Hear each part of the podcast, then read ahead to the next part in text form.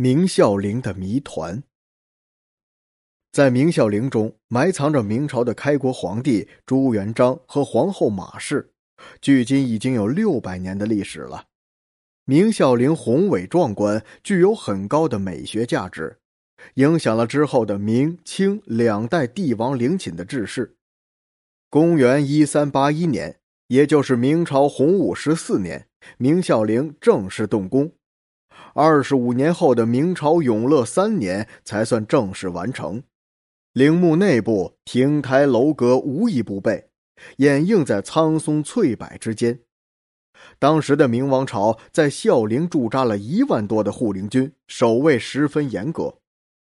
古人以鹿为瑞兽，陵园内放养了近千头鹿，每头鹿的颈下都挂着银牌一枚，上面刻着。盗载者抵死的字样。明孝陵在六百年的时间里屡遭兵火，现在留存的建筑不多，留存下来的基本都是一些砖石建筑，比如下马坊、晋约碑、内红门、碑亭中壁等。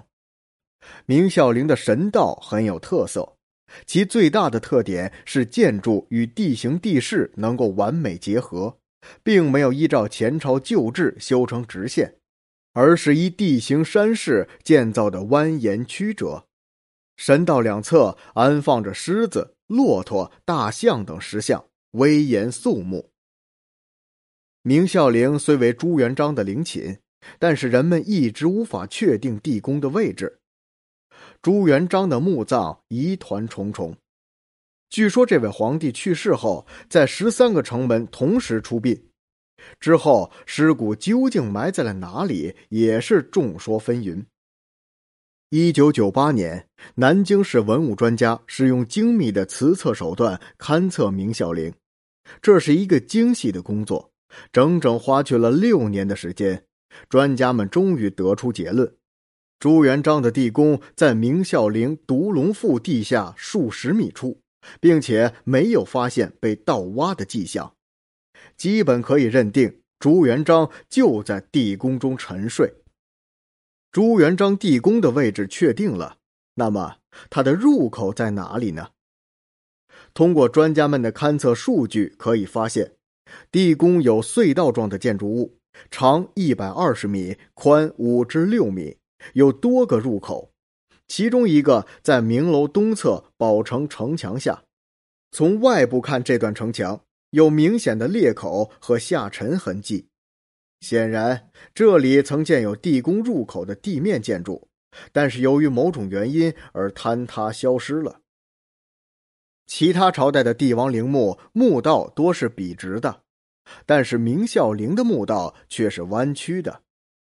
专家认为，这是当地的地理原因造成的。明孝陵地下由两种不同种类的岩石组成，一种是侏罗纪砾岩，一种是长石石英岩。两种岩石磁性不同，软硬不同。砾岩特别坚硬，不好开凿，很有可能当年的设计者预先设计好的是笔直的墓道。但施工过程中发现了问题，临时调整了施工方案。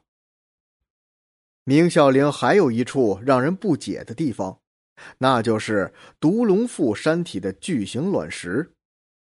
独龙腹山体至少有六成是被人工修补过的，其上规则排布着很多巨大的卵石。